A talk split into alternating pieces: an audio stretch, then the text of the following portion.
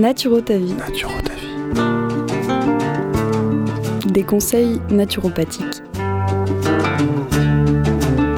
Alimentation. Exercice physique. Gestion du stress. Hygiène de vie. Naturo ta vie.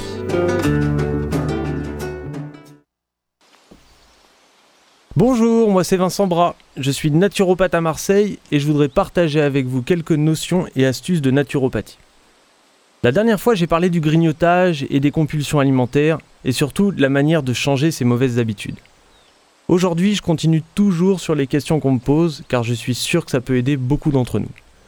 On me demande souvent comment gérer les problèmes de peau. Les soucis de peau, comme les boutons ou les plaques, sont vus en naturopathie comme des symptômes d'encrassement mais surtout comme un moyen pour l'organisme d'évacuer ces éléments.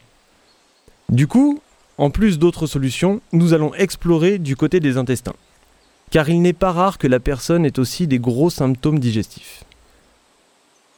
Que ce soit une peau très sèche ou trop grasse, mais aussi de l'eczéma, de l'acné, du psoriasis, de la coupe rose ou de la rosacée pustuleuse par exemple, leur apparition est souvent multifactorielle mais il y a systématiquement une composante intestinale.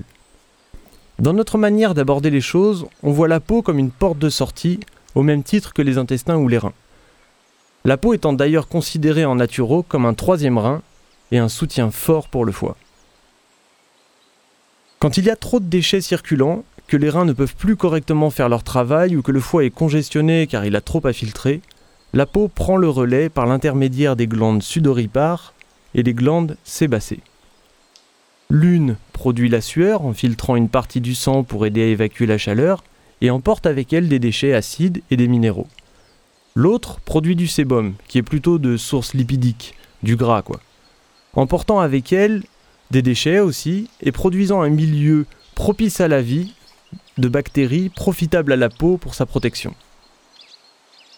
Si la quantité de déchets à évacuer est trop importante, il se peut que certaines bactéries s'accumulent, déclenchent un processus d'inflammation sous la peau et produisent des boutons. Certaines fois, les liens ne sont pas aussi faciles à faire, comme par exemple pour le psoriasis. C'est une maladie de peau qui commence à être considérée comme une maladie auto-immune. Ici, il n'est pas question de déchets, mais la composante intestinale est aussi importante, comme pour toutes les maladies impliquant l'immunité. Alors, l'astuce que je peux donner aujourd'hui, ce n'est pas tant de s'occuper de notre peau, de la nettoyer, de l'assainir ou de passer des crèmes pour limiter la propagation des symptômes, mais plutôt de faire en sorte que la peau n'ait pas besoin d'évacuer autant de déchets en faisant attention à notre assiette et notre digestion. La peau se nourrit et s'hydrate par l'intérieur. Alors offrons-lui de bons nutriments, une bonne hydratation, et elle pourra refléter notre état de santé. Voilà, c'est tout pour aujourd'hui. On se retrouve prochainement en attendant, retrouvez-moi sur mon site internet, mon compte Instagram et Facebook, Naturotavie.